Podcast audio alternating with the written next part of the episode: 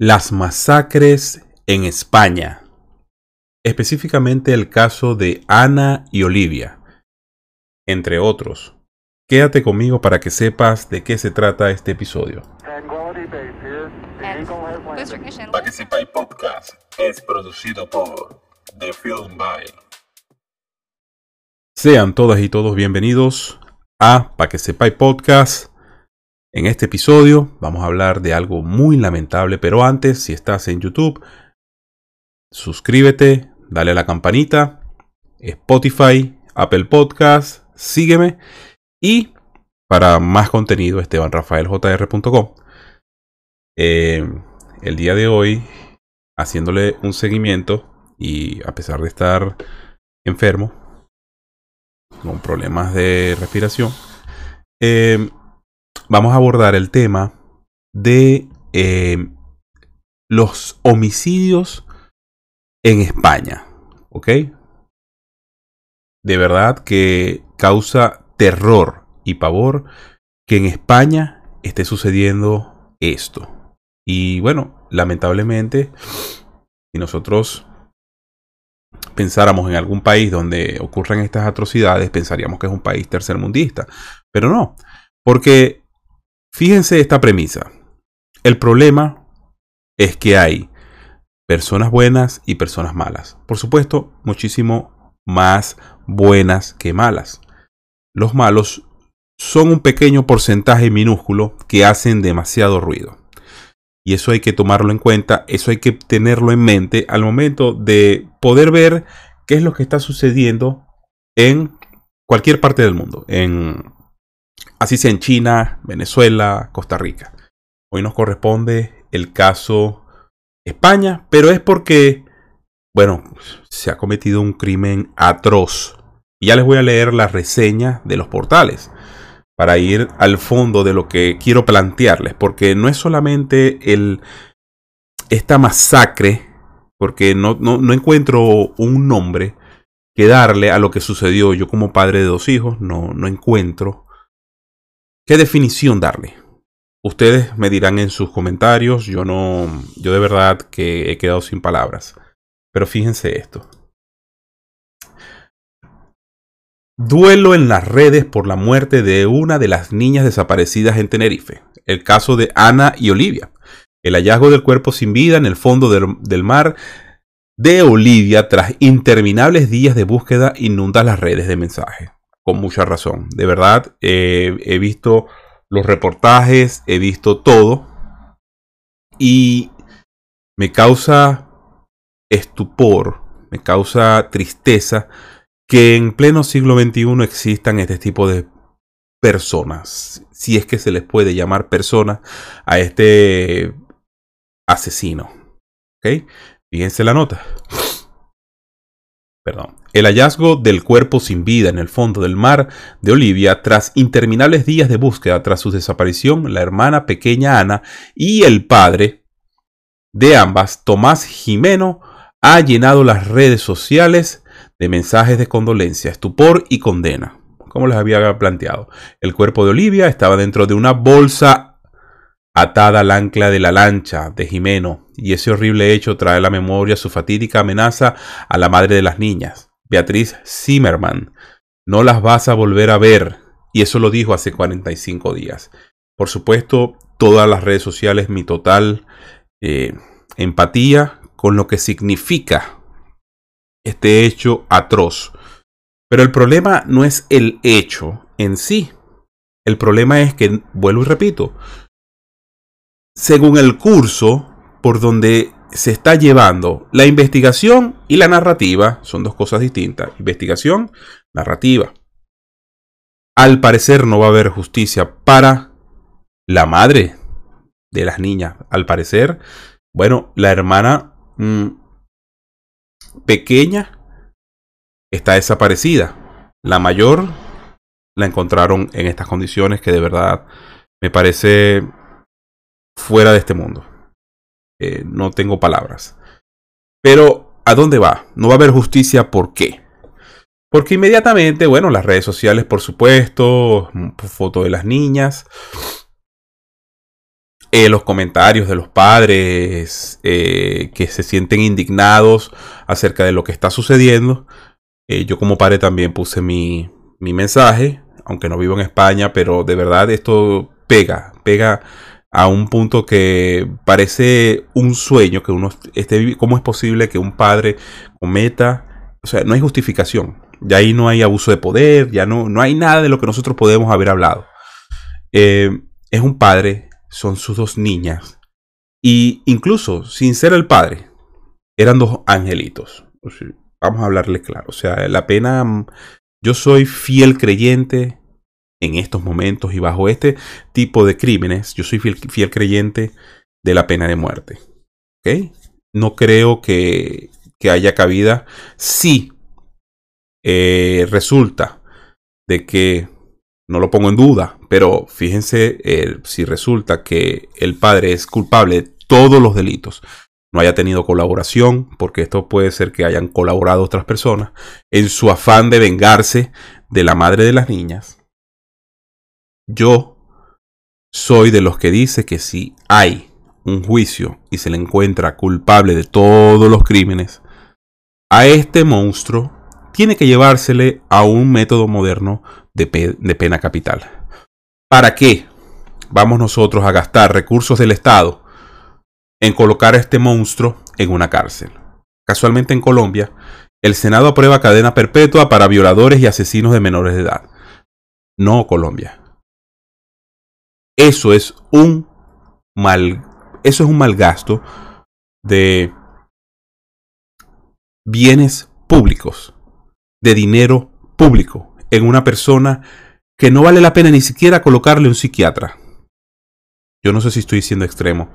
Coméntenme ustedes si existe algo de extremo en este comentario.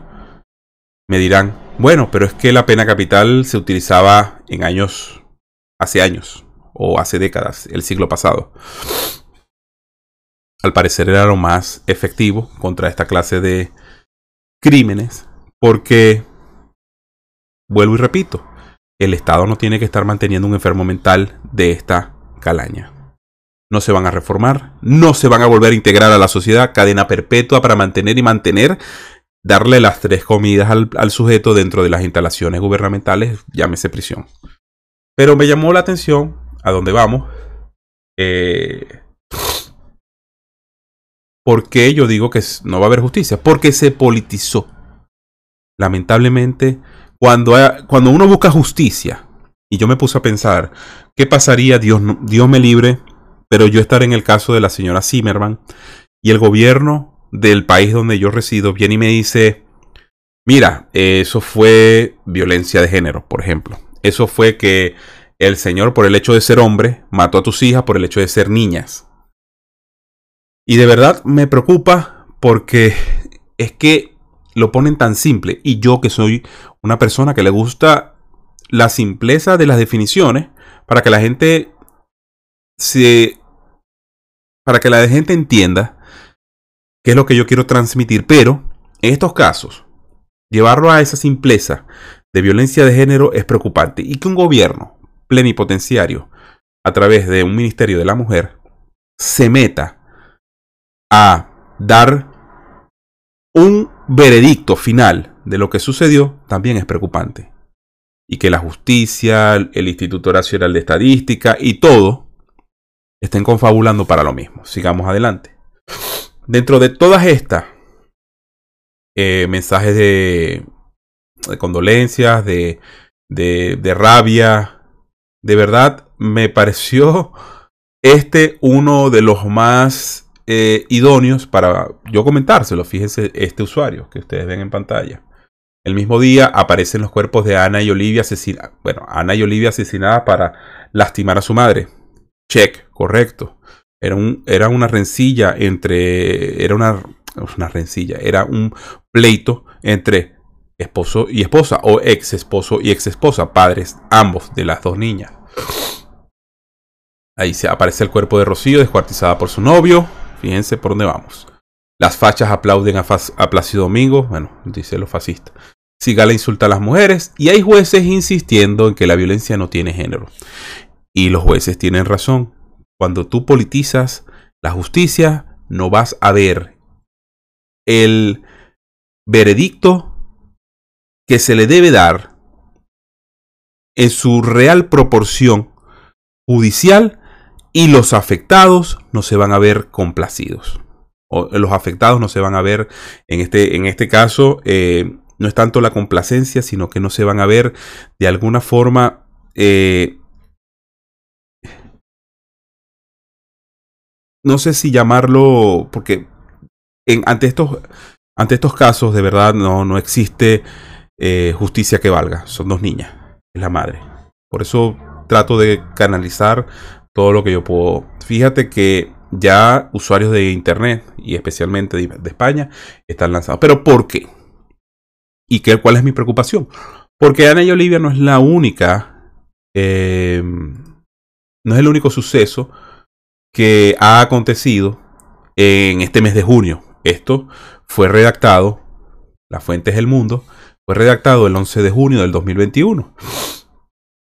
Las niñas tenían tiempo desaparecidas, bueno, y lamentablemente sucedió esto. Pero también hay otro suceso que lamentablemente no cubren los medios. Y fíjense cuál es el detalle. Yaisa, la niña de, cuatro niña de cuatro años, envenenada por su madre en España. Su familia rompe el silencio. Yaisa, la niña de cuatro años envenenada por su madre. ¿Cuál es el elemento? El elemento es que hay una figura femenina que lamentablemente fungió como la criminal de este suceso. Este suceso fue totalmente no, no ignorado por los medios de comunicación españoles. Solamente algunos toman la nota y lo exponen. Pero ¿qué pasa con los políticos? Y esto es lo que me da risa. Fíjense, esto sale de la propia página de Vox. Por algo surge Vox. A muchos españoles les gusta Vox porque les recuerda a Franco. Pero lamentablemente, fíjense la campaña que están lanzando los políticos unos legisladores que deberían legislar para que haya la verdadera igualdad, no esta que proponen ellos. Fíjense el video. Ortega Smith está a unos metros, también haciendo el minuto de silencio, pero no con la pancarta. Y ahí lo vemos a la derecha de esa pancarta de manera deliberada, desmarcándose de esa pancarta que dice basta ya, no a la violencia de género. El portavoz de Vox en el Ayuntamiento de Madrid, Javier Ortega Smith, se desmarca así, de esta manera, de esta protesta contra los últimos casos y crímenes de violencia machista que hemos vivido este último mes. Fíjense la narrativa, violencia machista. Les acabo de presentar un caso de una violencia feminista, se podría decir los medios no toman este tipo de noticias. ¿Por qué? Porque no encaja en la narrativa. El dogma ideológico de este gobierno de Pedro Sánchez, que es un asco, no toma todos los casos por iguales. Sean que los hombres eh, la mayor tasa de homicidios, sean las mujeres la mayor tasa de femicidio, etc. Pero al tener este, este escenario, lamentablemente, no va a haber justicia. Lamentablemente, los medios de comunicación se están prestando para la asquerosidad más grande que existe en el mundo, que es tapar unos asesinatos y sobreexponer otros que encajen con la ideología del partido de turno. No hay nada más asqueroso que eso. ¿Cómo se sentirá la familia de la niña Yaisa? Que lamentablemente ya no está. Se la envenenaron. ¿Cómo se sentirá el padre si también fue el mismo eh, motivo, vengarse del padre? Esta señora actuó en contra de la niña. Y esto sucedió, tomando nota, esta nota fue tomada el 8 de junio de este año. Tres días después sale la otra nota, la que te ponen en las pantallas y te ponen hasta en la publicidad de las redes sociales. Señores, eh, yo he tomado el caso de España como uno de los casos más en mis redes sociales uno de los casos que de verdad me rompe el corazón, un país que fue tan próspero después de los años 70 y que venga a parar a esto de la mano de unos comunistas. ¿Y por qué? Bueno, porque esos comunistas hacen propaganda con los colores de su partido. En esta pancarta que sale, en ese reportaje que ustedes oyeron y vieron, los colores predominantes son los, colores del Partido Comunista Podemos, que son los que llevan la batuta en lo que es la ideología de género y en esto que ellos llaman violencia de género, la violencia machista. Y este reportero que da es asco. Pero no nos quedemos allí. Para terminar, después de que esto sucede, ahora los hombres, blancos, heterosexuales, vamos a tener que tener cuidado en España. Porque si existe, si hay algo donde, una situación donde caiga muerta una mujer al lado tuyo, te agarran a ti y te van y te ponen preso. No te van a preguntar nada. Se acabó lo que era el lo que llamaban la justicia en cuanto a que ellos primero tenían que suponer tu inocencia hasta que se te declare culpable. Ahora es al revés, ahora eres culpable y tienes que pelear por, por tu inocencia. Esto totalmente viola los derechos internacionales de todas las normas, pero como son comunistas, no nos interesa.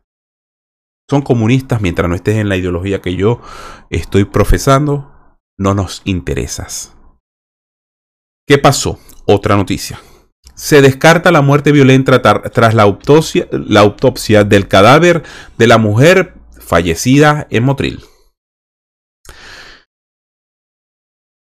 Las pruebas realizadas en la autopsia del cadáver de la mujer fallecida en Motril este fin de semana desechan la posibilidad de una muerte violenta y señalan compatibles los resultados de una muerte natural.